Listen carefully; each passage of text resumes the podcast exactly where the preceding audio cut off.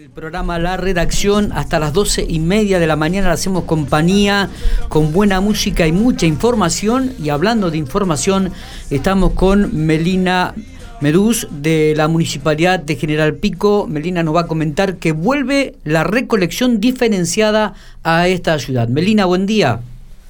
Buen día, ¿cómo están? ¿Cómo estás vos?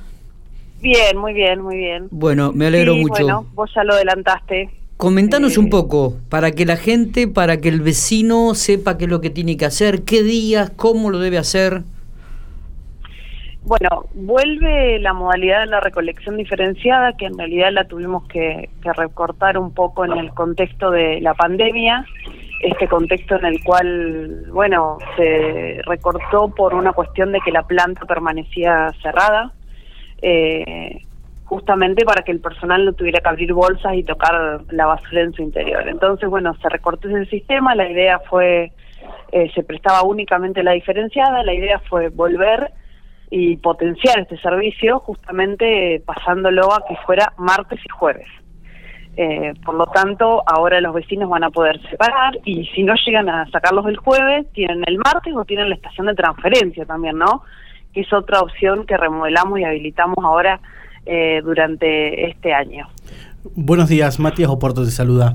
Em, ¿Qué tal? Sí. ¿Qué es lo que tiene que separar la gente? Para que lo entienda, para que cómo lo tiene que hacer. Antes era en una bolsa de color diferente, ahora ¿cómo funciona esto? Eh, la idea es que podés separar todos los que se llaman los residuos reciclables, los que tienen la potencialidad de volverse materia prima para un nuevo proceso.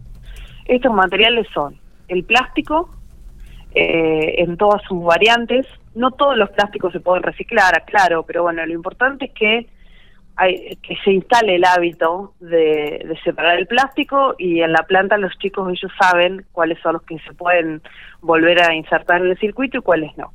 Pero lo ideal entonces es plásticos, cartón y papel, vidrio, metal, todo lo que es latas, las latas metálicas, las latas de aluminio.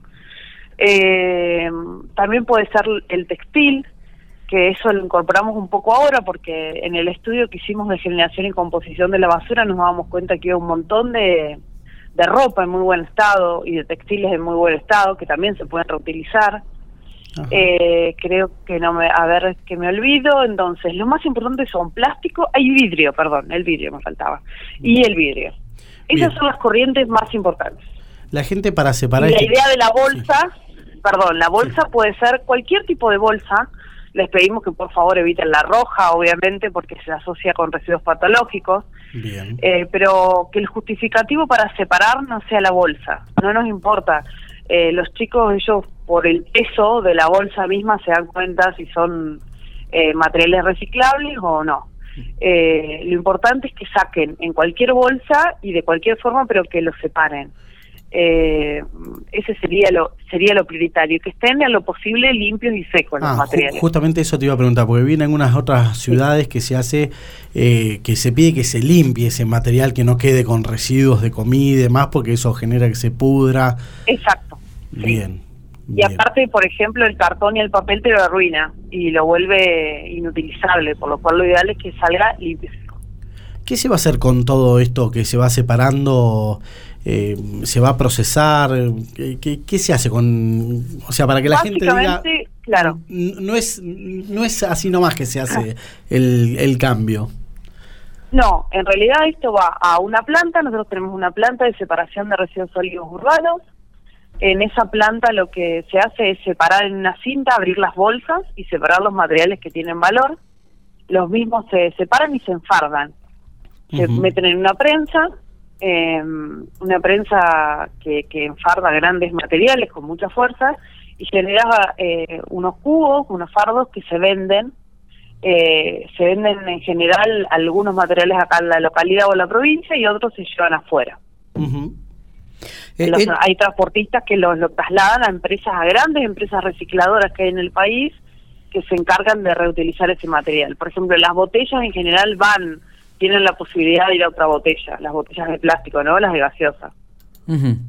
Digo, eh, Melina, esto también eh, tiene como consecuencia eh, que se abre nuevamente la planta, la RRU, ¿puede ser? ¿Que vuelve a, a abrir sus puertas, que vuelve a tener actividad?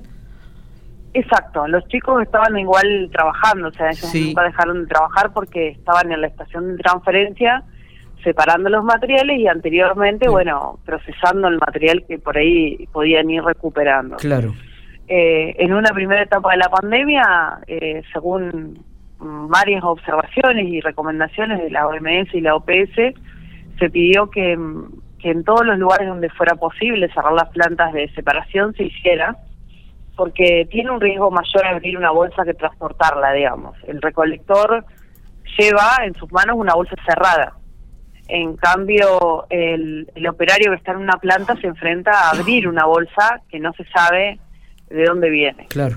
Por lo cual, eh, la recomendación en un primer momento fue esa y bueno, y obviamente la seguimos porque lo prioritario en este contexto es cuidar la salud de las personas, obviamente, ¿no? Muy bien. Eh, eh, ahora entendemos que ya es un momento en el cual se puede empezar con esa actividad. Correcto. Melina, entonces, para que el vecino sepa, mañana tiene que comenzar a sacar entonces la basura seca. Sí, lo importante que sepan es que hay un compromiso por parte de los recolectores y del sector de servicios públicos, porque nosotros trabajamos todo esto en conjunto, obviamente, somos un equipo de trabajo y eh, si bien yo soy la que tiro las ideas, digamos, el que pone a la gente y, lleva adelante el servicio es eh, Adriana Costa, que es el director de servicios públicos.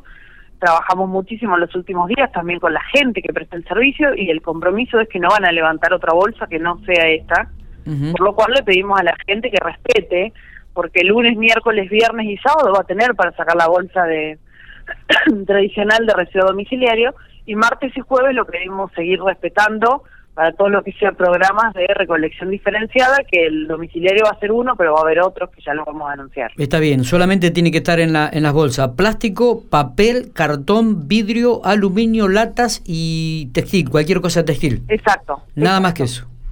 Nada más que eso. Perfecto. Bueno, eh, el, horario es, el horario es habitual, ¿no? Sí. Eh, eh, el horario del matutino, el, igual. El, horario sí sigue igual, no se cambia. Perfecto. ¿Qué decía Matías, perdón? No, no, que vamos a repetirlo bastante esto en los siguientes días porque es algo que está bueno hacer, que colaboramos, nos es un, muy simple en la casa y que por ahí uno tiene que decir, volver y devolver y volver a decir qué son las cosas que hay que separar y que tienen que estar limpios y secos. Eso también es importante, ¿no?